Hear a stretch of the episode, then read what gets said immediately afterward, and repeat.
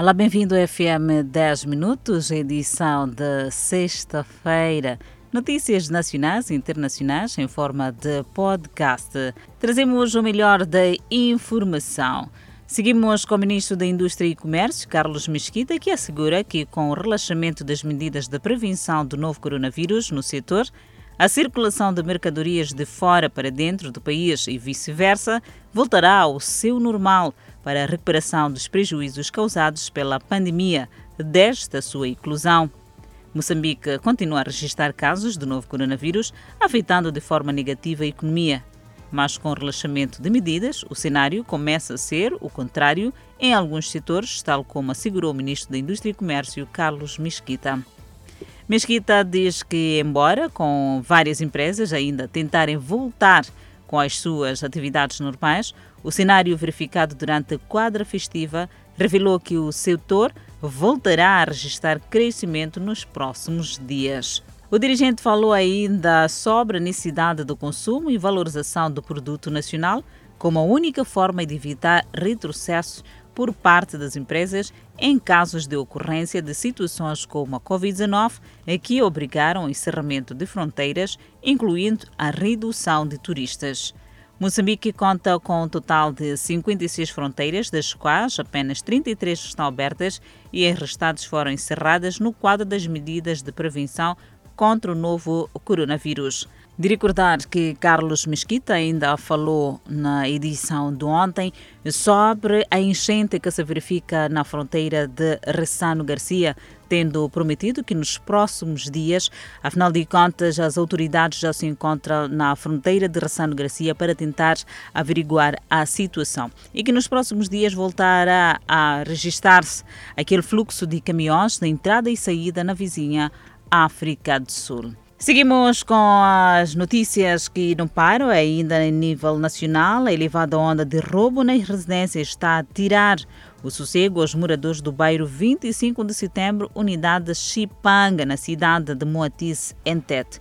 Este ressurgimento de assaltos à residência no bairro 25 de setembro, em Moatiz, está a preocupar residentes. Eles contam que a situação agudizou-se desde os últimos dois meses do ano passado e o ambiente que se vive atualmente na região é de um verdadeiro terror. Questionados sobre o patrulhamento policial no bairro, estes não hesitaram em dar nota negativa à corporação. O não funcionamento de candeeiros nas principais ruas do bairro há mais de um ano contribui também, segundo os moradores, para o aumento de roubos na região.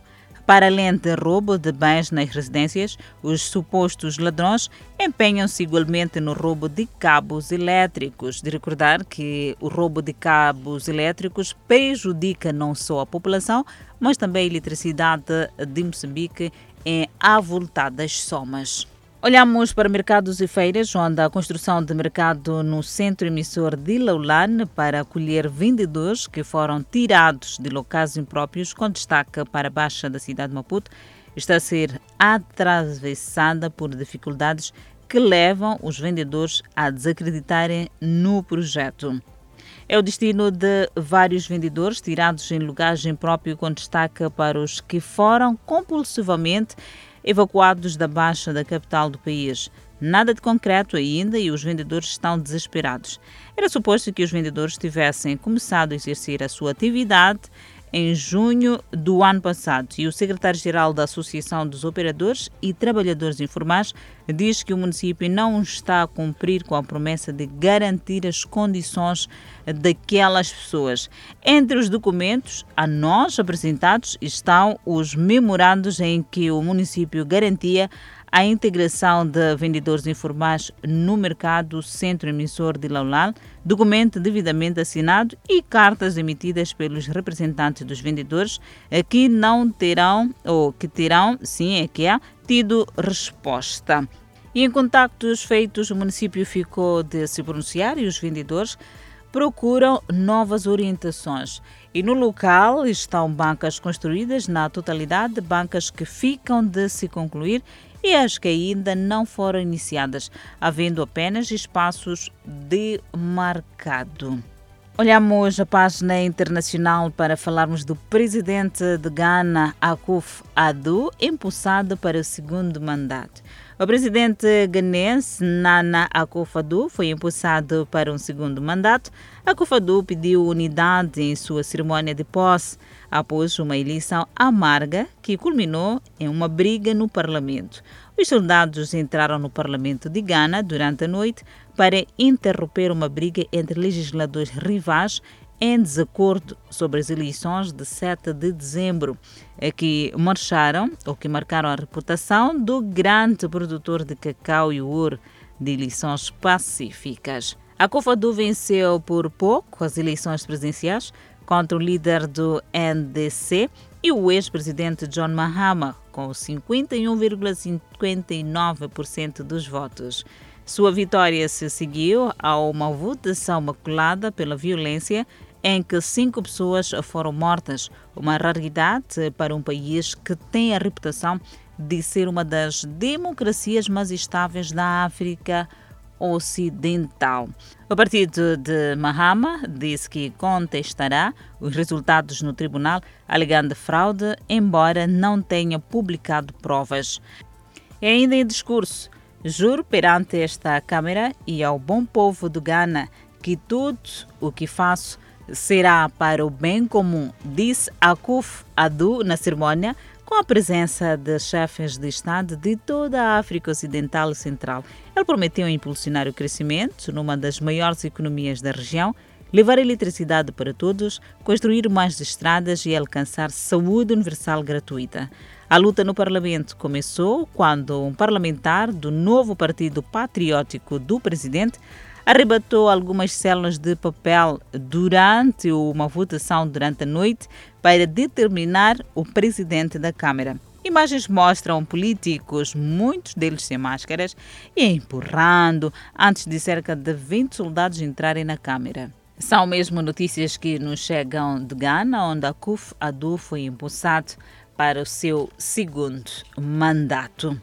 Continuamos a olhar a página internacional e vamos falar de um assunto que mexeu muito nos anos passados. Falo sim do Boeing, que vai pagar 2,5 bilhões para resolver a investigação.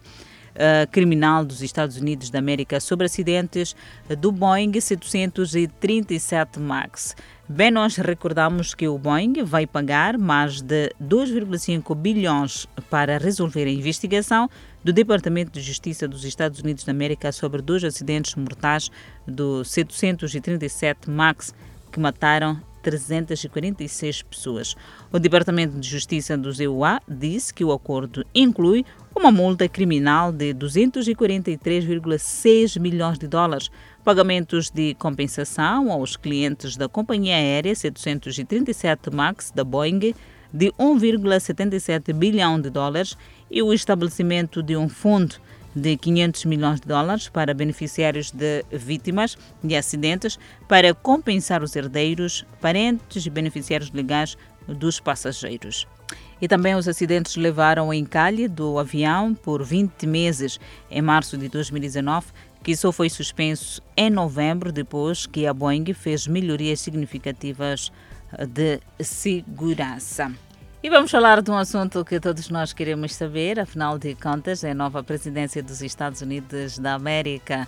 A Casa Branca poderá ter, ou mesmo vai ter, o novo inquilino. Falo sim do Biden que nomeia juiz Merrick Garland para procurador-geral. O presidente eleito dos Estados Unidos da América, Joe Biden, anunciou as suas escolhas para liderar o Departamento de Justiça dos EUA incluindo o juiz federal de apelações Merrick Garden, para servir como principal oficial de aplicação da lei e prometeu restaurar a honra e integridade no Estado de Direito da nação. Merrick Garden, uma juíza do Tribunal de Apelações dos Estados Unidos para o Circuito do Distrito de Colômbia, deve obter a aprovação do Senado para atuar como Procuradora-Geral dos Estados Unidos. A Câmara se recusou a conceder-lhe uma audiência quando o presidente democrata dos Estados Unidos da América, Barack Obama, o indicou para a Suprema Corte em 2016. Tudo isto quando pontualmente forem 19 horas e 45 minutos no Fala Moçambique, de Lady Isabel e Clemente Carlos. Até lá, espero por si.